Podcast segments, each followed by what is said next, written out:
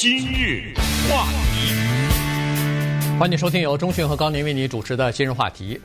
Mary Trump 啊，是川普总统的亲侄女啊，她是呃今年已经五十五岁了。那么在下个月的时候呢，她准备出一本新书啊，这本书呢。对川普总统来好也好，对他的这个整个的家族也好呢，可能也是有负面的影响和不利的这个影响的原因，就是他在这本书里头恐怕不会说这些人的好话啊。所以，呃，今天我们把这个事情稍微讲一下，因为呃，Mary Trump 呢，他并没有接受其他媒体的访问，出版社呢也没有透露这本书里边的内容，但是通过这个 Mary 他以前。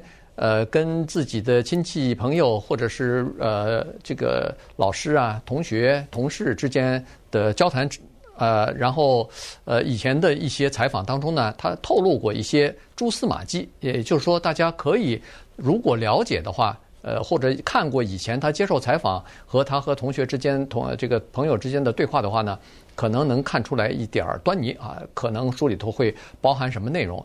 但是呢，在上个星期五的时候，呃，这个川普的家族啊，其实当然不是上个星期五，就是呃，他准备要出书的时候呢，这个川普家族呢就把他告到法庭上去，呃，希望法官呢下旨下达一个禁制令啊，禁止他的这本书出。至少是不能让他在十一月份的大选之前出来，因为这个可能会影响川普总统的当选啊，或者是连任，可能会有产生负面的影响。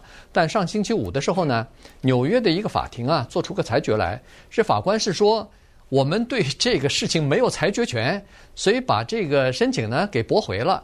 不过呢，呃，这个。Mary 的叔叔啊，就是川普总统的弟弟 Robert 川普呢，又把这个案子呢告到了纽约州的最高法院啊。所以最高法院到底会什么样呃做出什么裁决，会不会呃下达一个临时的禁制令，禁止这本书出版呢？现在还不好说。但是到目前为止呢，还没有这方面的这个消息传出来。所以我们把为什么 Mary Trump 啊，就是这个侄女想要写这本书，以及她怎么和川普家族。交恶的这段事情呢，跟大家稍微的来聊一下。对，因为法庭做要快点，因为现在六月底了，七月马上到了，七月就出了这个书啊，所以能不能出，我们还挺关注啊，看看法庭的裁裁决。不过在这儿也告诉大家呢，至少我认为这个书的出版对川普总统是否能当选啊，有多大的负面影响？我觉得，除非是这个书里有什么惊人的内幕啊，咱不知道。我觉得几乎是零。呃，为什么呢？因为。这里面有家族不和，你知道人和人是这样的，就如果事先我们知道两个人有矛盾的话，那么这个时候你再去说另一个人的坏话，你的可信度大大降低了，你知道吗？对，呃，就是我公开了，全全公司都知道我和高宁合不来，那我这个时候说高宁坏话就不太站得住脚了，你知道吗？别人不相信了啊，对，因为他知道你是有这个私怨嘛，对不对？嗯，对。那你这个时候你是抱着这种目的，就是很多人都是。有时就是这样，有时候有有一些呃人人和人之间的矛盾呢，在中间的这些挑拨之类的，都就是说来说是非者必说是必是是非人，都是这个意思嘛，对不对？我们说的，就是他什么目的要做这个挑拨？哦，后来原来是他俩不和，那我我就不信了嘛，对不对？这也是这样，这里面有豪门恩怨哈。川普的家族，我们今天要谈的是四代人，就是川普的爸爸这一代人，川普跟他的哥几个兄弟这第二代人，还有就是。他们的孩子就是玛丽，对不对？对，Mary 这是第三代人，还有就是这个 Mary，她还有一个兄弟呢，他的孩子，这不就第四代了吗？对，全搅在这里面了。但是呢，我们可以把这个头绪变得简单一点，就是第一有财产问题，第二有志向问题，然后第三呢，还有就是个性的问题，这都是人呐。你知道，生在这有钱人的家族啊，有一点。不管是穷人和有和有钱人呢，有一点我们在思考他们的时候，首先第一个就是假设你是他，你想你是这家的人，你生在这么有钱的家里，的房子像宫殿一样，你不能责怪他呀。那他的成长就是在这个环境下，他的思维方式什么之类的，他如果在与其他阶层的人没有什么太多接触的话，他的那些意识哪来呀？他当然是这个意识嘛，他当然是有钱人的意识，他当然是觉得应该怎么样，不应该怎么样。很多的情况下，他是思想是这么形成的嘛，对不对？好了，那么这个叫 Mary 的人呢，他爸爸叫 Fred，他爷爷也叫 Fred，他的奶奶叫 Mary，他也叫 Mary 啊，这是美国人的习惯，喜欢给自己的孩子起自己爸妈的名字，只是在后面加上小或者二世什么之类的。我们就先从他的爸爸和川普的关系，他的现在的总统川普是 Mary 他爸爸的弟弟，对，呃，他爸爸 Fred 是老大，那么家里面就希望他能够继承家里这点房地产的事业。川普呢，作为他的弟弟，也希望他进来。那么故事就从这儿讲起。对，这个老 Fred 啊，就是川普的老爹啊，有五个孩子，两个女儿，三个儿子。呃，老大女儿，老三女儿，老老二呢是个儿子，就是 Fred Junior，就是小 Fred。呃，第老四就是川普了，川普还有个弟弟 Robert 啊，他们一共呃五个呃兄弟姐妹。好了，这个老大 Fred 呢是玛丽川普的爸爸，嗯，呃，这么说吧，这时候呢，他出生一出生就是玛丽一出生下来，应该是。我们说的是含着银糖石下来的，这个是他那个衣食无忧，应该是没问题了。因为他出生的时候，家族里边就是他爷爷啊，已经打造了一个地产的房地产的帝国了，在纽约相当有名了哈。所以呢，希望几个儿子呢来继承或者进入到家庭的这个产业当中去。结果发现玛丽她爸爸呀，对什么盖房子、出租公寓什么的没兴趣，他有什么兴趣呢？他喜欢开飞机，他想要做一个商业的，就是民航机的飞行员。而且他特别具体，我要做 TWA，哎，TWA，环球航空公司。哎，环球航空公司，这这个航空公司现现在市面说一下已经没了。没了，对 对。呃，那么他就想做这个航空公司的飞行员，这个本身就让他们整个的家族大吃一惊啊。后来。没办法，这孩子，尤其在美国的这孩子，独立性是非常强的。他不像是在华人的这个孩家庭里头，有的时候父母亲你还得拗不过啊，父母亲，然后呃，你必须要按照家庭的意志来。他呢，还真的就去学开飞机去了，而且呢，在学开飞机之前，先娶了一个空服员做太太。对，这事儿呢，让他的爸爸就特别不满意。当然。全家都不待见这个儿媳妇，他就是公公公和媳妇是绝对不和的。哎，对，不和的，在家里头这个媳妇也不遭待见哈。所以呢，但是这个呃大儿子啊，Fred Junior 啊，他就是要开飞机，哎，他还真可以开这个飞机，但是最后没有开上，原因是什么呢？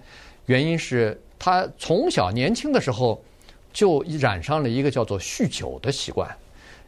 酒喝的太多，而且喝的太频繁，嗯、所以就是因为这个，让他这个学开飞，就是让他开飞机这个梦想就没有实现。哦，哪个航空公司敢雇这样的一个人啊？对不对？而且呢，他的这个酗酒让他付出了两个沉重的代价。第一，他的婚姻在玛丽六岁的时候离婚了，嗯，根本无法维持。当然，这对家里来说是好事。咱是什么家族啊？你娶个空姐，对不对？这叫什么事儿？但没办法，他孩子生两个了，已经。所以当时呢，川普的爸爸老弗莱德呢，就是说离婚就离婚吧。呃，你的这个太太呢，我管，给他点钱啊，没多少钱，好像一百来块钱吧，一个礼拜。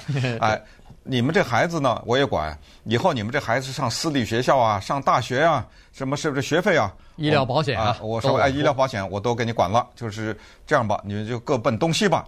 这是第一个代价，是婚姻的破裂。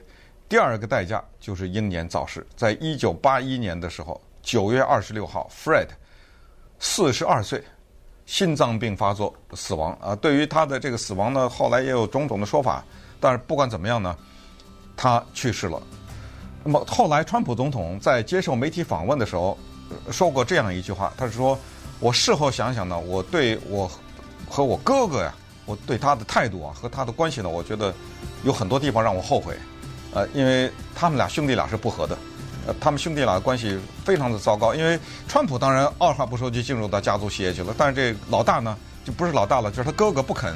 呃。”那么，川普站在他爸爸这方面一起对抗这个哥哥，所以两人关系非常的糟糕。他们希望给他哥哥施加很多压力，给这个 Fred Junior 施加很多压力，要求他赶快进到家族企业。他就不肯呢？哎，他哥就是不肯。对，所以那么稍等一会儿，我们再看看这个已经是个奇葩了吧？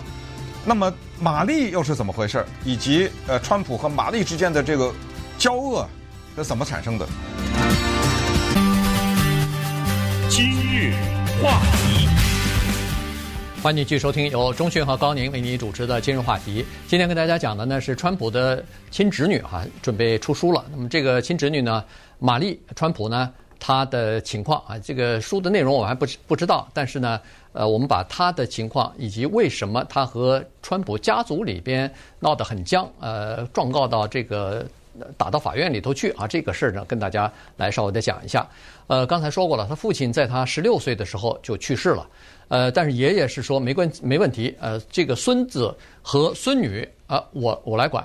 所以呢，他们衣食无忧啊，什么住的地方啊，呃，这个到私立学校去啊，这都没问题。包括他们的医疗保险啊等等啊，这个都是由爷爷来承担的。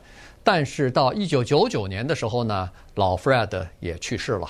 在老 Fred 去世之前，有几年是有老年痴呆症啊，所以呢，在爷爷去世以后呢，这个帝国这个公司就等于是，呃，掌门人没有了，就要分家了，这兄弟姐妹也就要分家了。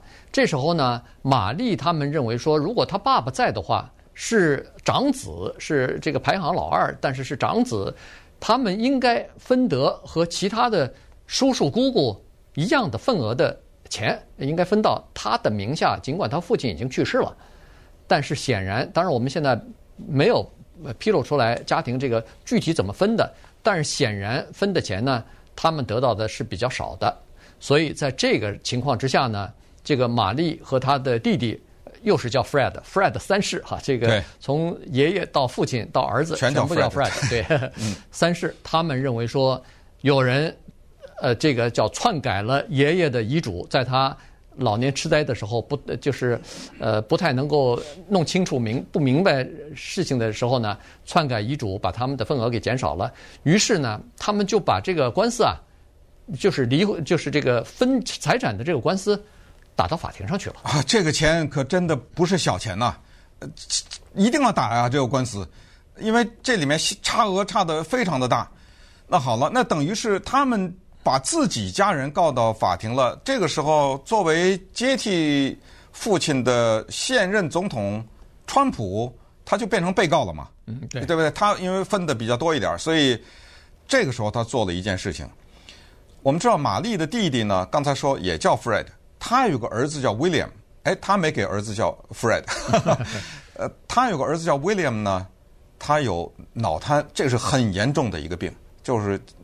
几乎就是要坐轮椅的这种，就需要特殊照顾。哎，嗯，就需要坐轮椅的，所以天生的叫呃脑残脑脑瘫这个病。那当然家里一直有保险。可是你现在既然告我的话，川普总统来了，他说：“咱们先法庭该归法庭的事儿。我首先你的儿子啊，有脑瘫的那儿子的保险我不给买了，我们公司或者是怎么样，我们不给你买了。这个特别符合人物性格，哎，特别符合川普的性格。你告我，我干嘛还帮帮助你啊？对不对？嗯，先把这个去掉了。”那么然后呢，就开始了漫长的法庭的诉讼。那么在这里呢，也顺便告诉大家，玛丽川普对这本新书的名字特别有意思，叫做 “Too Much and Never Enough”，太多，永远不够，对吧？然后副标题更可怕，我们这个家族是如何制造出来一个当今世界上最危险的男人？这说的谁啊？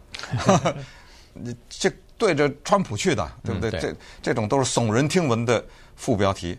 那么，于是在这种情况就交恶了。交恶了以后呢，最后官司打完了，是有一个结果，也就是说他们可能又多分到了一些吧，嗯，对不对？那么，于是呢，在这种情况之下，我们再很快的看一下玛丽。这玛丽也是家里的奇葩，她爸爸开飞机吧，她不，她。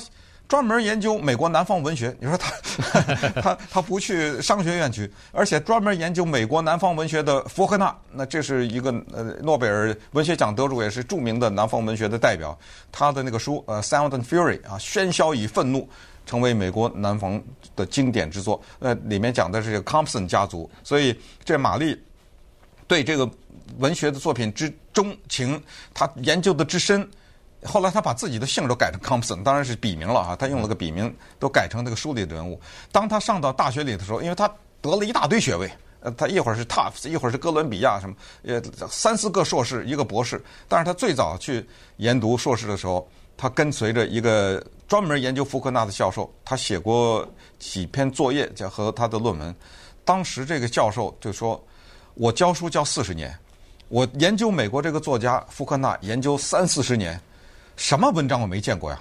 什么作业我没见过呀？”他说：“这个叫玛丽川普的学生写的那两篇文章，那是这个研究之深、见解之新颖，实属罕见。这前无古人不敢说。但是我作为老师，我深深的为之折服。对他给他这么高的评价。对，但是呢，这个玛丽呢，她在那个诉讼上中啊，她叔叔是说，这个玛丽啊，全是靠家族的钱生活。嗯，她没有一个赚钱的工作。”这个其实她在讲这个话的时候呢，玛丽已经找到一份工作了。这份工作呢，就是在医院里边啊，分析和研究叫做精神分裂症的病人。他对这个特别感兴趣，尤其是对这方面的原因哈，如何产生的这些原因呢，他感兴趣，进行一些分析。后来还和人一和别人一起写过一本书啊，就是关于呃这个精神分裂症，以及写过呃。几篇呃很有重量的这个论文，对，他等于是弃文从医了。哎，对，他就等于是做心理方面的这个咨询了哈，呃，临床的心理医师了。呃，对，如何就是有些人不是 stalker，就是有些人是跟踪别人嘛，叫非法跟踪。哎，非法跟踪。呃，那么他就研究的是这些非法跟踪的受害人呐，他们都有性格上的瑕疵，他们才容易成为。被人跟踪的那个对象，基本上都是有钱和有名的人才会被人跟踪嘛，对不对？所以呢，他就研究这些方面，而且写了很多的呃这方面的论文嘛。那么，那现在已经变成一个呃一个职业的这么一个临床的这个心理医师了啊。所以呢，他是走这方面的呃这个道路的。你想，这个是蛮有奇怪的。那好了，在二零一六年之前，他基本上没有公开的。说家族的任何坏话，或者是川普总统的任何的呃恩怨的东西，他公开并没有讲过。呃，因为在刚才说了，最后打完这个分财产的官司之后呢，呃，双方签了一个保密协议啊，这个保密协议当中可能有若干的规定，所以现在呢。呃，这个川普家族告他说不让他出书，也是因为说他违反了这个保密协议。在保密协议当中是明确规定，他有些信息大概是不能披露的哈。所以他是在书中是不是有披露，咱们现在没看到内容，不知道。所以就是靠这个东西呢，来这个想阻止他出这本新书的。不过在二零一六年川普总统当选为总统的那个深夜。四点凌晨四点钟的时候，川普哎，川普总统四点零七分，川普总统刚刚当选，大概没几个小时，他发了一个推文，这个推文只有一个字，叫做“二零二零”。呃呃，之前还有呃，在在在之前先发了十二个啊，对，呃对，之前的那个十二个呢，他把全给删了啊。那个十二个就是说，呃，这是我一生的噩梦，还是美国的噩梦啊？对，这是我。